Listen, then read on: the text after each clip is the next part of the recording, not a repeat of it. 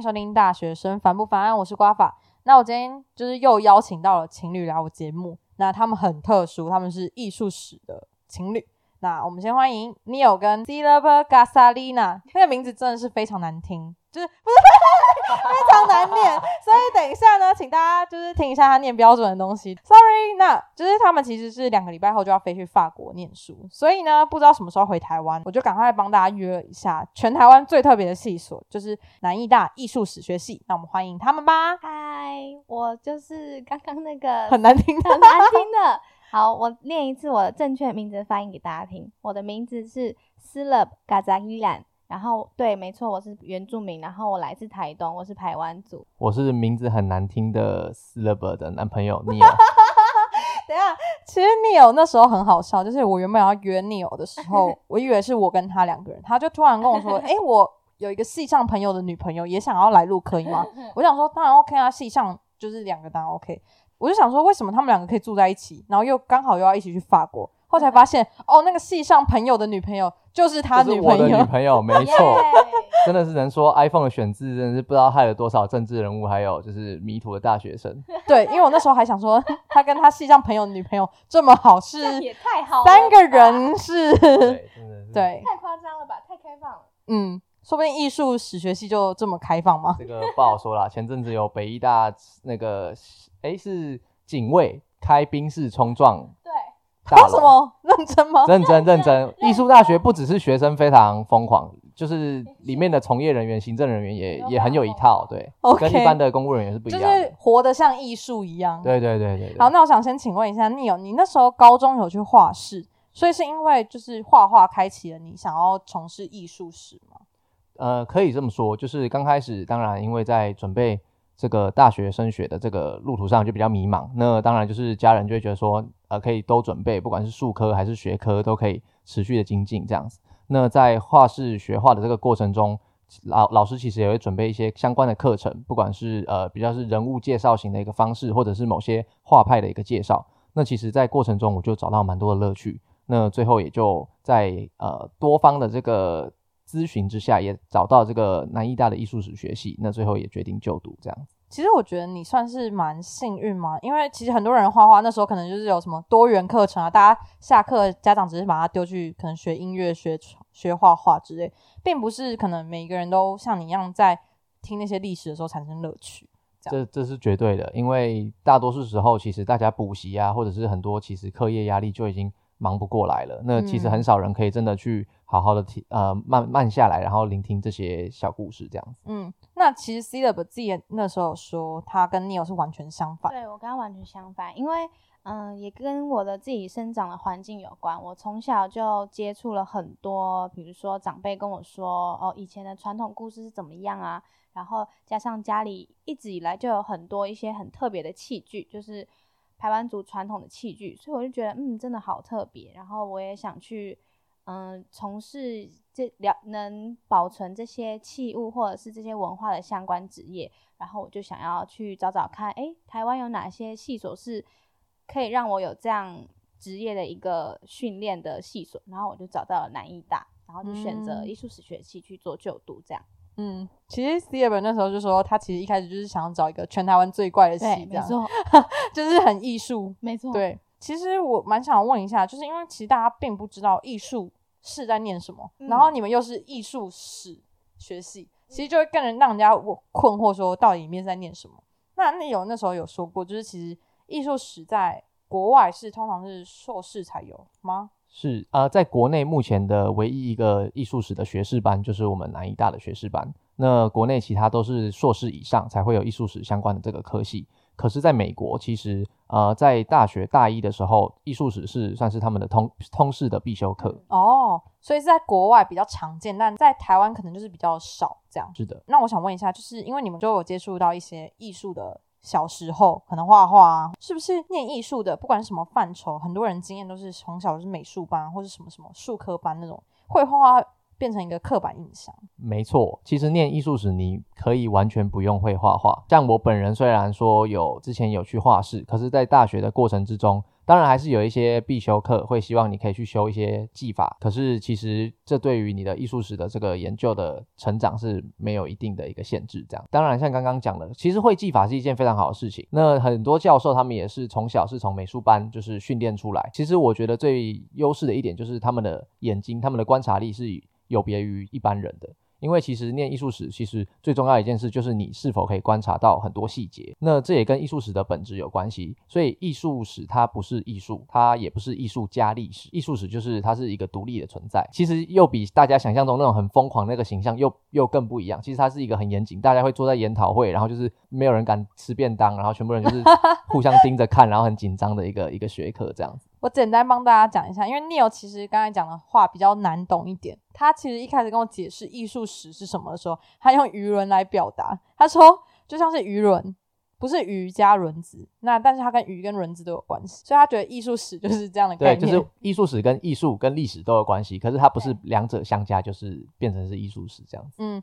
那其实刚刚有说到嘛，因为会画画这件事情并不是一定，但是可以加分。那像 c e b 自己之前可能没有画画经验，然后所以完全不会画画。可以，所以可能很多人会说，哎，我知道艺术系哦，就是你们很会画画吼，然后他就会爆炸。对，我会爆炸，因为我真的就不会画画，而且我就只会画火柴人，我到现在还是只会画火柴人。那其实刚才从会画画这件，你就可以延伸到另外几个刻板印象，就像说，就是有钱人在读的啊，或是哦，他们打扮都好古怪哦，这些就是艺术本本来是一个名词，它变得好像一个负面的标签，你没有这样觉得吗？其实这样子的一个标签也来自于说台湾人对于文创的一个刻板印象，就是我们看想到文创啊、文创园区啊，我们就会觉得啊，一群穿古着的人在做精工 或者是做什么手做小物。那这样子的一个标签，其实又会发现说，哎，好像很多人又来自于这个不管是美术系还是设计相关的这个科系，艺或者是艺术大学的人，他们好像就是这个标签就会被混在一起。可是重点就来了，其实。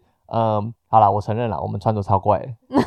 对，我们还会去水库游泳，非常怪。可是回过头来，其实这个改变也是慢慢一步一步来。大一的时候，还是大家看起来就是啊，就是都市小孩，都市小孩会一挂，然后可能呃乡下小孩一挂干嘛，然后可能到大二大三，大家开始全部喝酒啊干嘛，然后就是全对全部辉煌在一起，然后穿衣的品味等等也会开始有一个变化，对，因为其实。呃，我帮大家简单科普一下，就是其实呢，南艺大呢是位于乌山头水库旁边的一个大学，它真的是很遥远，然后在南部这样。对，然后那时候其实 C F 有讲过一句话，很好笑，就是其实，在大一会直接跑完所有流程，就打扮自己这件事情。对，比如说你可能大家可能大一、大二、大三、大四不是会不同的阶段嘛？你可能大一就会很精心的打扮自己，然后可能大二的时候，嗯，可能就。稍微适应的环境就会 懒惰一点，懒惰一点。然后大三可能就是会为了重要的人，因为你也已经熟悉环境，可能也遇到了可能对自己很重要的人或者是朋友，然后就会嗯为了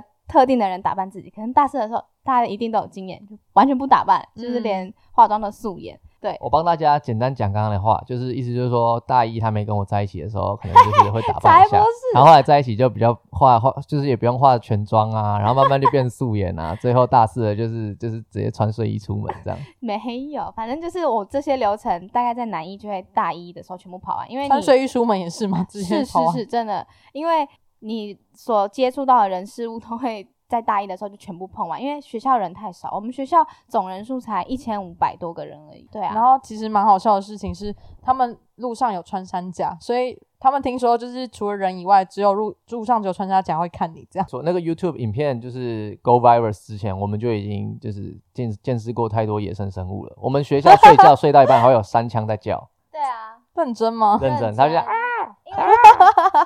对，因为山枪它的。栖息地，因为我爸是猎人，所以我可以跟大家分享。对，因为三枪的栖息地，它喜欢栖息在近水园区的地方，所以我们学校旁边就是乌山头水库，所以那边等于就是他们的天堂，他们就会一直叫，一直叫，而且白天不叫哦，因为他们就是夜行性动物，就是在晚上叫。你爸是猎人？对啊，太酷了吧？那我想就是刚才讲了那么多嘛。那大家可能就还是不知道我们到底在疯什么，对，其实就不知道我们在激动什么。我们先简单来聊一下南艺大艺术史的四年过程，然后聊完以后，我们再来就是细讲里面的事情。那先请你们简单介绍一下四年到底在学什么？那学测跟职考名额为什么是三七开这样？好，没问题。那这个就从招生名额来开始，慢慢的讲给大家听。其实这跟教育部的这个配额也很有关系。有时候有些同学可能就会心想，诶，为什么有些科系就是只考的人那么多？那就会心想，教授会喜欢只考学生吗？没有说只考学生不好，可是只考学生通常因为是被分发的，所以你可能就是读一个你完全不知道是在干嘛的科系。嗯所以在南医大这更是如此，因为南医大绝对不会是，就是呃不能说绝对啦，很难是一个人的第一志愿。所以通常你在职考被分发过去，你可能大概前面一百多个志愿都被刷掉，你才会跑才会跑到南医大。那当你看到南医大的这个志愿，你可能想，哎，至少还是个国立大学嘛。然后当你跟你父母开车开一个半小时，然后进入深山，然后看到越看越不对，越看越不对劲，然后哎，加油站在那边，哎，seven 在那边，学校附近什么都没有，也没有麦当劳，什么都没有，你就会开始觉得说，我是不是要开始考转学考？那当然，这跟教育部的配额会有关系。其实每一个系所，大家都一定，每个教授都一定会希望是由繁星或者是啊、呃这个学测申请的这个名额是越多越好。那当然，可是进来学校之后，当然还是只考，就算是只考的同学也会希望说，哎，我们我还是有一个机会可以去适应看看，说不定我会找到乐趣。可是重点就来，因为我们大一的训练其实是在打地基，所以我们的呃系上的必修课其实是相对少的。教授希望哦，我们就只有这个西洋艺术史跟中国艺术史，那其他都是通识课程，所以就会变得很痛苦，那这样是不是就会造成很多人休学之类的？非常多。通常大概我们进来会五十个人，然后毕业差不多三十几个，就差不多差不多。对啊，我们像我们班本来一开始也是五十多个人，就是包括繁星学测，然后到职考名额，然后到大四毕业就会只剩下三十几个人，然后每届的状况可能都会不一样。嗯这样，那你觉得四年里面最最可能休学率最高的地方是在哪里？可能大一吧，大一吗？真的真的，一开始就休学，因为其实那刚刚提到那两门专业课程，其实会造成就是初学者，你可能没有接触过，就算你可能不是美术科班出身，就是你刚初次接触的话，你可能就会有一定的压力。我觉得，是，而且尤其是跟想象中的艺术，可能尤其台湾人想象中的这个西洋艺术，可能又是仅限于印象派，就是说啊，我是不是每天就可以看梵谷啊、莫内的画？可是我们其实是要从就是非常早，就是可能是古希腊、罗马啊，你可能不知道那些人的名怎么念的时候，没错没错。我还以为是可能什么大三啊、大四比较忙的时候，可能休学才会高之类的。大三其实呃，刚刚这边更正一下，其实大三才是休学率最高的，因为大一休学，通常他们还有机会再回来，甚至他们可能也是没想清楚，可能啊寒假前办个休学，然后可能寒假结束又办复学这样子。可是大三才是休学率最高，是因为来自于我们大三的两个科目必修课，一个叫艺术史方法学与专题写作。另外一门叫博物馆学，两门课的压力其实是非常大，也会造成很多人在大三时的时候才休学。那其实很多人可能就殊难想象，居然有人差一年就可以毕业，可是却休学。真的很难撑下去，真的很累，真的真的。所以你们两个撑下去，算是就是蛮蛮蛮棒的人吗？呃是欸这跟棒不棒也 没关系。我说你们撑得下去，算是你们自己两个人嗯比较有热情，还是你们真的就是想要有始有终这样？我们算是真的很幸运，就是我们算是都还蛮有兴趣的，不管是在刚刚讲的哪两门课之之一，都是我们有找到自己喜欢的一个方向。像我个人就是很喜欢电影，所以我就在做专题写作的一个研究的时候，把电影的这个兴趣拿去做研究。其实这边有一个蛮好笑的点是，那时候你们是因为电影才认识，对不对？对，因为我以前我很爱看电影，去到南艺那种荒乡野岭，就是我很难跑电影院的时候，我就会希望说，至少在学校的可能视听室还可以看电影之类。可是视听室你至少也要有五个人、几个人才可以去借，所以我就会开始去修究那种就是路人啊，或者是班上的同学等等，而就是大家且学校一起看大的电影看电影。馆藏还算丰富。对，还不错，因为我们也有音像学院，嗯，是，所以就是我就会一直找人去看电影，啊，刚好就找到这个高高同学，然后也是运气蛮好，就是 就是一路看电影这样，很给他面子啊。对他很给我面子。所以 原本他是路人 A，然后变成女朋友。对我原本是路人 A，我我跟他的 line 的对话是来自于我问他那个民法作业要写哪里的，好好笑。那我想问一下，就是其实嗯，你们自己应该有一些修课的小撇步可以告诉，就是现在可能在南艺大的啊，但这蛮蛮局限南艺大的，所以想问一下，你们是怎么分配的？因为我觉得在大学里面分配时间这件事是蛮重要的。呃，对我来说，在南艺其实时间分配非常简单，你就是喜欢的东西你就修爆，你就是修，你就是给他修到满，你就是给他加修什么单子就给他签下去啊，到时候不喜欢再慢慢退没关系。啊其实这样子有点不好，可是对我来讲，我觉得一个就是体验是非常重要的，尤其是在大学这个阶段，我我自己会希望说我可以去体验到很多不同的这个课程跟老师还有同学，所以我甚至大一的时候还有去修应用音乐学系的课啊，我到期中之后就没去了。所以，可是我还是相当建议，就是大家是要去抱持一个体验的心态进入大学的这个校园，这样子。我赞成体验的这个心态，但是如果你不想要像像逆友那么累的话，你想像嗯，就是像你一样轻松像我一样轻轻松松，可是你还是该做、该修，然后该体验、该玩的都有玩到，是个正常的大学生的话，你可以就是我的方法是我有点就是越到高年级，我排的课越松，也就是说我把嗯我该修的、我该做的都在大一、大二的时候全部做完，这样我才有更多的时间去思考我自己想做什么。嗯想学什么，然后我想要把我选的课的呃领域集中在哪一哪一个区域这样子，所以我会这样子去做我的选课。嗯，在大一、大二的时候，真的赶快把通识课程的一些相关的学分修满，然后去考多译，然后 真的英文课太累，早八那个大学生都懂啦，真的中检、英检、多译能去考赶快考。那就我们系来讲的话，大二的这个西洋跟中国的专题也可以呃把它多修一点，在之后的这个日子也会比较好顺利一点，这样嗯。，其实我觉得在大学里面，你学到的东西不只是可以运用在某一个地方，其实很多观念就是不管是理论或是我们学到的东西，是可以运用在很多地方。例如说，你可能很会排时间，这个东西就可以套到别的地方去。那你可能很会做报告，你可能就是在之后的 presentation 会很好。那我想问你们，四年下来学到最多的是什么？然后技能得到什么？可不可以告诉就是大家艺术史学系得到的收获是什么？这个对我们两个来说是完全一样的，就是首先在大一你会学到如何去分级分类文献，嗯，那再来当然就是很基本的去有系统的过滤这些资讯，尤其在现在这个我们资讯吸收是非常爆炸的一个时代，资讯的这个分级分类跟过滤是非常重要的。那再来就是以如何以批判的一个角度去思考资讯背后所表达的这个意涵，然后当然就是求从学术上来讲，我们就会追求以客观的角度进行一个阐述跟分析这样子。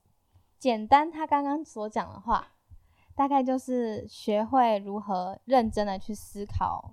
某一项东西吧。我觉得这是大学四年我学到最多的，就是不管是我在选择大学，或者是这四年中我学到老师教给我的东西一样，就是过滤思考，然后不断思考。嗯，其实我觉得你们系最厉害的地方是，你们很容易把很难的东西，也不是很容易，就是你们可以把很难的东西，然后很艰涩的东西。我说艰涩是因为，呃，它不是不好懂，它是名字可能难到就是你可能背不起来，然后历史就是结构架构很复杂，你要考虑很多东西。可是你们可以把它用成就是一个表格，或是你们可以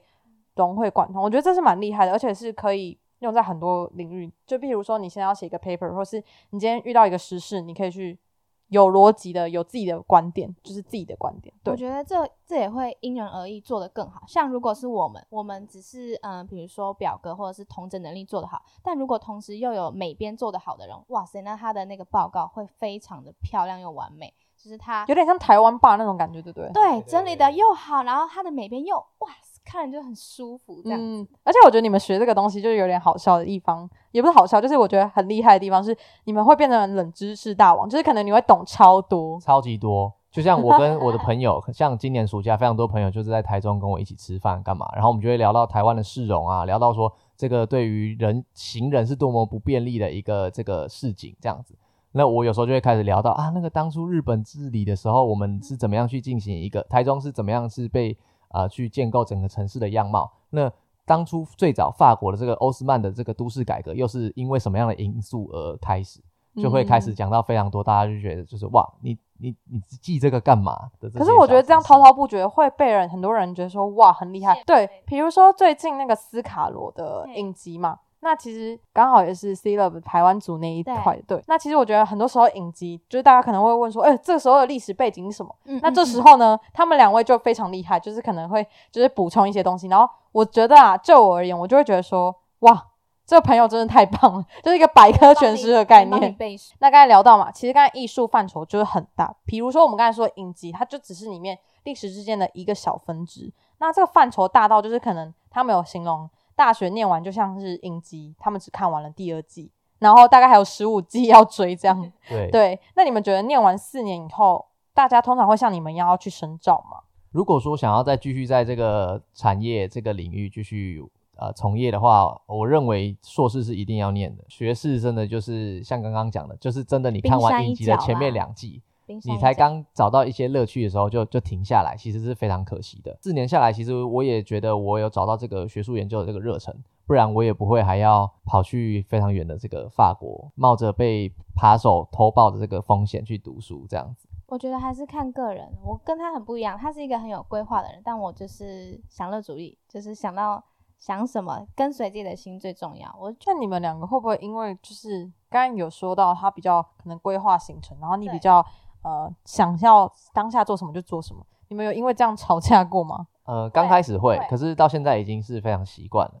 为什么说习惯？到现在我还是每天可能就是前一个礼是在规划，对我还是会规划的非常详细，然后就是做一个时间表，然后怎么样怎么样，交通要怎么样去处理。然后，可是我现在也会有一个心理建设，就是说这些东西大概八成都用不上，可是我还是会做。然后当天就是灵机应变。可是我觉得有的时候就是做的爽，自己爽就好了。对，真的是这样子。你你做的时候，你就会觉得好像你已经在旅游了一样。很多人就对很多人会说你干嘛做这个？但是那时候我就想说，老娘就觉得做这样很爽。对对对对，真的对。然后刚才其实我我觉得这不是偏见，但是我觉得你们不是说你们艺术史学系的人会越来越重视细节嘛？那些美美嘎嘎，嗯，会不会影响到生活啊？就是例如说可能。对很多事情会很仔细，然后像是可能房间的灰尘也会把它拨干净，甚至有洁癖这样有吗？还是不是不相关？我的洁癖不是从读艺术史才开始的啦，还有像是广告啊，或者是生活中常看到这些不同的文案，我们就会花很多时间再去。抓它的用字啊，等等，就是说啊，这个用字怎么怎么可以用这个字啊？真的是他真的知道这是什么意思吗？可我觉得这样也蛮有趣，就是生活中的讨论点就是变很多这样。对，那想问一下，就是你们这个科系会需要去实习吗？那你们两个实习的东西是什么？会，我们在大三的时候都会统一要求，就是系上的同学要去校外找实习，那就是暑期的两个月，因为学校太偏僻，所以你也不可能在学期中去实习，比较难啦。那像我自己的话，我不止在大三有进行实习，我在大二也有去这个呃富邦文教基金会底下的这个电影收藏家博物馆进行实习。这样，那当然我的那时候的时间没有很长，可是呃在过程中我也去真的去接触到文物整治，开始去帮啊这个馆方去处理一些文物的清洁，就是清灰尘啊，然后做归档这个动作。所以那时候就是开始真的接触到一些实物的东西，其实就启对我的启发还蛮大的。我的话。我是只有在大三的时候出去实习，然后我们系上比较跟其他大学不一样的地方是，他们不会提供给你地点，然后让你去实习，然后我们都是要自己找。所以我那时候就是想，因为平常系上上课的话，都会介绍一些公立的啊，或者是国立的美术馆、公家的美术机构，然后我就想说，嗯。那我蛮好奇私人的机构是怎么样的一个运作形式，所以我就选择了画廊实习。然后那时候因为台湾画廊密度最高的地方就在台北，所以我就选择了台北的画廊去做实习。然后实习也是以艺术行政的这个角色，然后去进行我的工作规划。这样就是蛮多人不知道，就是其实艺术史学是可以去博物馆。然后那时候我就讲说，哦，原来是可以去博物馆。然后他们两个就说，其实如果知道可以去博物馆是有 sense，是。因为其实大家都会想象，所以呃，进入博物馆通常都是博士以上啊，就是非常厉害。因为有一个博嘛。对对，就是觉得说 哇，这样非常学识非常渊博，然后就是可能呃喝过洋墨水啊等等，就会有一些想象这样子。好，刚才聊了蛮多就是课程上的东西，我们现在来聊一下这间远的要命的王国——南艺大里面的生态。就先从他们男女比开始，其实他们全校里面只有一千五百多人，而且是加上硕士。我这个真的是。一个 surprise，因为真的太少了，所以我们人数少到不用扫地。因为全部人出动也扫不干净。是不是很惊讶？是不是很惊讶？我们从来没有爸爸的眼睛瞪超大没错。所以就是抱歉你们你们没有外学生们扫区，也没有就是打扫，就是不不需要扫，因为太大了我。们那是森林吧？我的天啊！对啊？我们扫了，马上就长一棵树出来，或者是，而且春风声有如果你在扫的时候有蛇呢，学校更麻烦。有蛇，我们曾经虫超多，甚至还有学姐之前骑车骑出去，有一只蛇从她的龙头钻出来，对，她直接摔车。哎，停机车在，譬如说不管是四速或者是五速的车库里面，然后因为那个机车龙头它的刹车的跟龙头之间不是还有一个空隙嘛，嗯那个空隙也会被虫筑巢，然后你那个刹车会不灵，所以有一次我的摩托车就不灵，然后哎刹车就不灵，然后我就很奇怪，我就牵去西侧门旁边的那个机车行给老板看，老板就说我那边被虫筑巢。就是虫多到这种程度，你有想过自己从一个都市，因为我觉得台中算是一个蛮大的都市，来到这边以后，你有觉得你价值观完全颠覆吗？我甚至在大学大三到大四，我整整一年没有买半件衣服，然后也没有买任何鞋子，就是非常过得就是这出个，家生活。对对对对，非常寡欲这样子。OK，学校人很少，所以呢，就是你们有一句话，南艺的风很会吹，你们要不要讲一下原因？南艺的风很会吹，这句话是大概是从创校汉先生还在的时候就已经流传的一个非常 太久远了吧？南艺，你不管发生任何事情，你呃偷牛奶也好啦，还是偷牛奶 什么意思？这可以讲吗？这个也是实死际发生，就是在我们的 d 卡上面之前就有，哎、是 Facebook 还是 d 卡迪卡迪卡上面之前就有一个同学，他说他调阅监视录影带，发现有啊呃不认识的同学就是偷牛奶这样子。然后还被发现，对还被抓到，对，还被清楚的被录影机拍到那。这个还是比较大条的事情。那小至于说你可能只是去 Seven 的买东西的时候，不小不小心可能零钱掉下来，你弯下腰要捡，然后被人家看到内裤，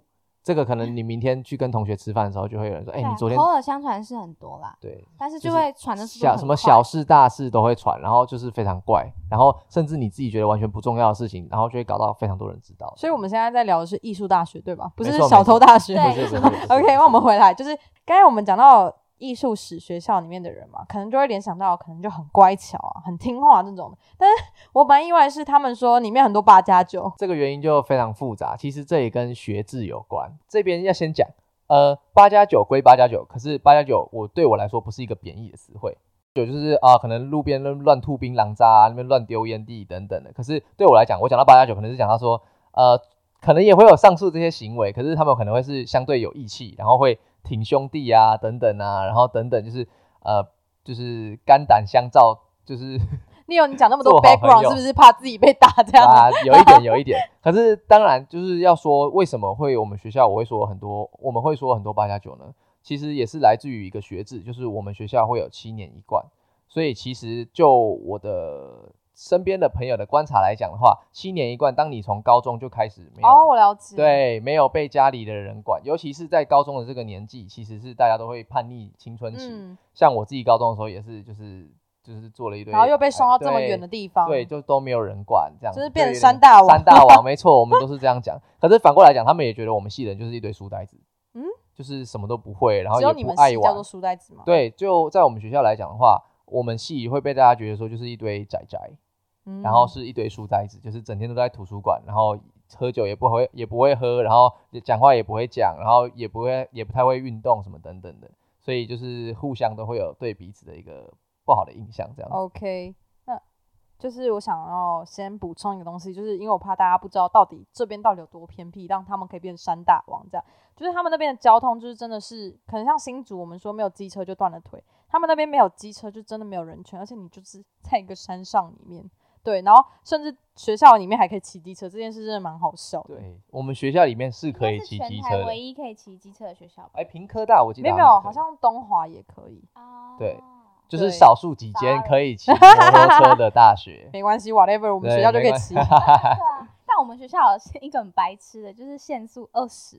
哦，那个有人在管吗？也没有人在，可是这种就来学校装一堆缓速坡。哦，对，超烦，就是我们学校机车道有缓速坡，然后限速好像也二十。我大一的时候，因为缓速坡没有再好好的维护，它上面有个洞，所以我直接车速有点过快的情况下，嘟到那个洞，我就直接飞起来出车祸，自摔这对，其实那缓速坡就是因为我学校的人又没有在减速，所以其实蛮危险，相对蛮危险，所以可喜可贺。最近在华学校迪卡就发现缓速波被拆掉了，就是不是好事都不是发生在我这一届，但是坏事都是我这一届，而且学校餐厅有盐水鸡，我们以前都没有，我们一一个礼拜只能吃一次夜市。因为我觉得我们好像蛮幸运，就什么美食沙漠不是诶、我觉得你们更可怜，是你们没有麦当劳。没错，麦当劳怎么可能？麦当劳要二十分钟，然后大家说哇，你去台南读书，你一定可以吃很多好吃。不好意思，我们骑车去市区要五十分钟，谢谢。我们 我们根本不想出门。我比起台南高铁站，我们离嘉义高铁站更近。对啊，我们如果要搭高铁，可能就是去嘉义高铁站。OK，好，那其实就是因为正因为他们这么远，所以他们就说南医大是最棒的念书选择。其实伴侣也可以很放心，因为他不会跑去哪里。对，他哪里都跑不了，真的，他顶多只能去钓虾场，然后就就没了。那你们觉得宿舍环境是好的吗？超级超烂，烂到不行。真是烂到透。有没有看过被蚂蚁还有白蚁住的书柜，然后还有衣柜，或者是就是三百六十五天都有虫卵，白蚁卵，白蚁卵，哎、是卵还是卵 还有壁虎屎，？Damn，超恶你睡到一半还会有壁虎死在你头上。我还有我还有朋友是，他也不是住五宿哦，也不是住四宿，他是住六宿，就睡到一半，他感觉到手臂毛毛的，然后起来看是蟑螂，shit，直接死亡。好，那我觉得刚才那个恐怖的地方，希望大家没听到。那我们来聊一下南艺大有什么休闲娱乐好了。哦，可是我想补充一个，嗯就是因为南艺它非常潮湿，所以我之前我住在那边的时候，其实整个身体的皮肤状况都不是很好，我的那个背啊背痘也一直发炎，可是我一离开那，全部都好了，所以这什么孽缘地方？真的不用担心，如果你发现你身体不好，那绝对是南艺环境的问题，不是因为你的问题，绝对不是你对，不的问题。是不是，好，那我问一下，你们那边的唯一娱乐居然是钓虾场跟 KTV，这好好不符合艺术大学哦。这个，而且这边更正一下，不是钓虾场跟 KTV，他们是一体，钓虾场加 KTV。你钓完虾之后，你从一楼钓完虾，你上楼就是 KTV。没错没错，而且那边的东西说实在还蛮好吃的，还蛮好吃，还蛮炒饭、好吃的炒面超对，还蛮好。吃，而且很便宜。主要就是一个人你唱夜唱几个小时，超便宜的欸，一一个人大概就是七十几十块就可以解决铜板价这样子，奇妙。而且就是你们学校附近就只有这个娱乐，他们为什么会盖在这里？我是很好奇的原因，是因为艺术学校通常附近不是要应该盖个很多什么图书馆啊、咖啡厅啊，就是你们是钓虾场，呃，这边就会比较好玩，其实就会有点像这个，呃，就会变成是说，汉先生当初在创校的 时候，又是汉先生，对，他在创校的时候就是有锅都点，推给他，就是有点空降的这种感觉，就是你进你来南艺之后，你可能就会发现说，哇，学校的这个呃这个氛围跟周遭的小镇好像不太一样，然后你骑车还会看到有两栋大房子，就觉得这个房子怎么看都不像是六甲的这个房屋，然后才会知道啊，也是跟学校有关的人的房子，就是去过的人真的，你一看就会知道说，其实就会变得有点像是我们学校反而跟周遭的城呃这个小镇是格格不入的一个状态，这样。。所以你们的休闲娱乐就基本上就是在那一栋钓虾场跟 KTV，他们应该赚了蛮多你们的钱了。对，应该是没错的，应该。他们其实应该要让我们去办那种就是相关的那个学校的那个认证等等，他们都说一个合约吗？对对会员卡之类的。对。好，那我想问一下，就是你们毕业后有没有什么后悔没有做的事情在南艺大里面？我很后悔没有裸泳在这个水库，为什么？就是觉得很是习俗，大家都会去那没有没有呃游泳的话我不知道，可是之前我们都会去那边野餐啊等等的，然后游泳是很正常，可是对我来说裸泳就是一个就是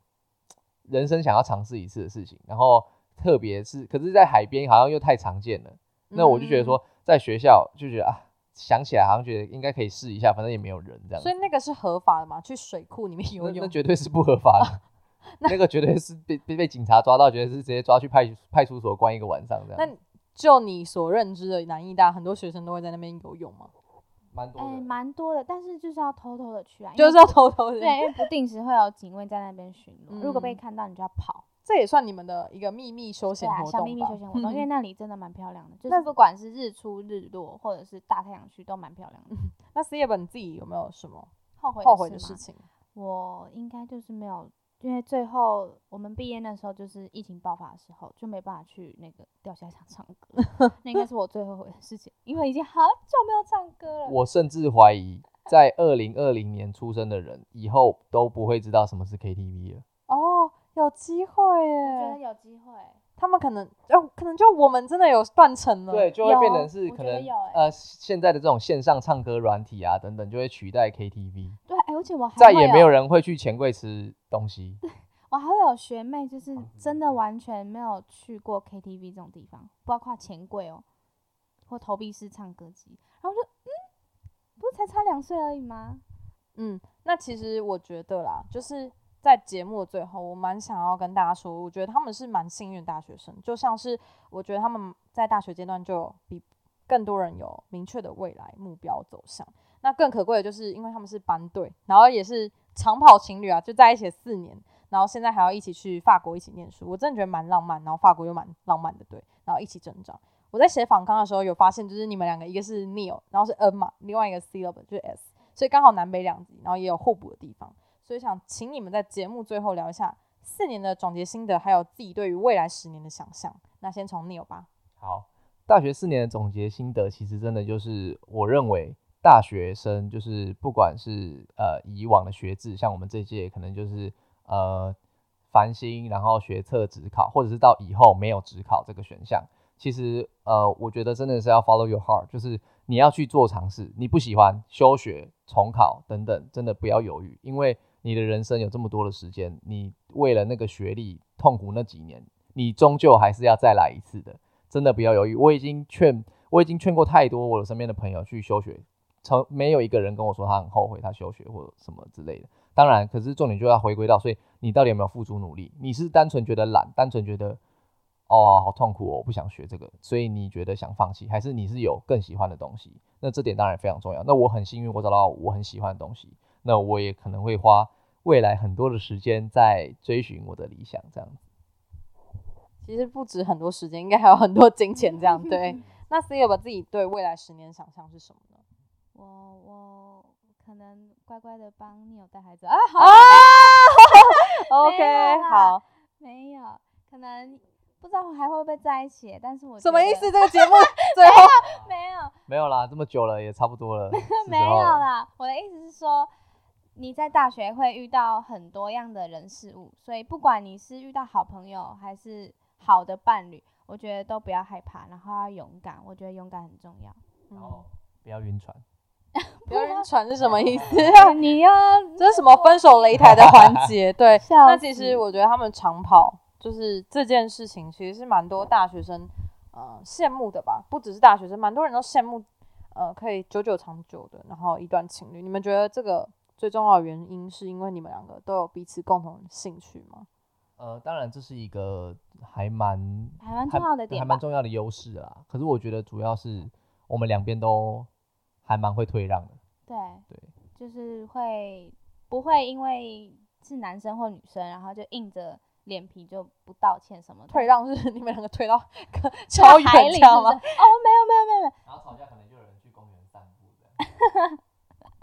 我说那个吵架可能就有一个人轮流，两个人轮流去公园散步，然后再回来再谈讨论这样子。没有啊，这就是要告诉我们冷，大家都会生气，两个人都会有心气不顺的时候，但是就是要冷静，冷静完下来再好好跟彼此沟通，这很重要，我嗯觉得啦。南艺大够远，可以让你们走很久。真的真的真的遇到蛇，你就会发现其实刚刚吵架好像也没什么。走一圈大概多久？走一圈学校吗？，对，有走我过我？们真的走过。我们那时候疫情爆发之后都在学校散步啊，因为感觉情侣最喜欢就是走校园呢、哎、是我们学校大概走一圈大概三十几分钟吧，哎、那算蛮快的，因为我觉得我们学校蛮蛮好笑，就是一个圆，它就是那一个圆形，就这样走。但是如果你当然说每个路都要走进去，这样穿插，然后绕着边走的话，应该是差不多要一个小时吧。对，我们好像也差不多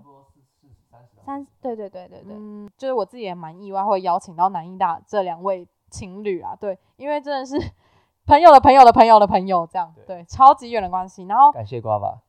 然后也是因为这样，所以我才原来才知道原来有这个系所，然后这个系，然后我真的觉得蛮酷的是，呃，真的世界上很多系是很专业、很很细分的原因是有它的道理。对，就像他们可能未来就是可能从事的行业不是大家这么认知，就是普遍的行业，但就是因为他们这么认真、很努力的去学，那真的很难，这真的不夸张。那课本我看过，我觉得超级可怕。对我觉得他们真的是值得让他们有那个地位跟身份啊。那像之前我看过《寂寞拍卖师》，不知道大家有没有看过？里面那个我觉得应该也算是艺术史学系吧对，呃，我们当然也会有一些毕业的学长姐参与这个拍卖公司，然后嗯成为、呃里面的从业人员。可是拍卖这个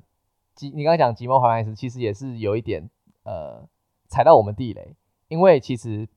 鉴定这件事情是非常需要专业分工跟角色区分，它其实不是只靠一个拍卖师就可以鉴定出东西到底是真还是假，需要很多不同的组别，几十个人，然后上就是日夜颠倒，然后花可能几个月、几年的时间，你才可以知道这件作品到底是真的还是假的。所以你觉得他这部片有点在讽刺你们系吗？呃，其实没有，呃，我必须不不得不说，这些跟这个可以再回到刚刚斯卡罗的话题。其实有一个呃很有趣的论点叫做影视史学，他说，所以影视作品里面拍出的东西，你不能用真的现实世界的这个逻辑跟思维去讲，因为它就是它有自己成为一个体系这样子，你要用另类的逻辑，从它的这个脉络之下去阅读。它是不同的范畴。对，对对对，所以他他当他改编了这个这个现实世界，这个有他导演的这个意志，嗯，他想传递的东西对，传递隐含在里面它的重点，，他的这部《即墨拍卖师》的重点就不在艺术史的专业分工啊，对对它在于这个拍卖师他的对于不管是真假的判对对，别这样，然后对他的这个对跟异性，然后对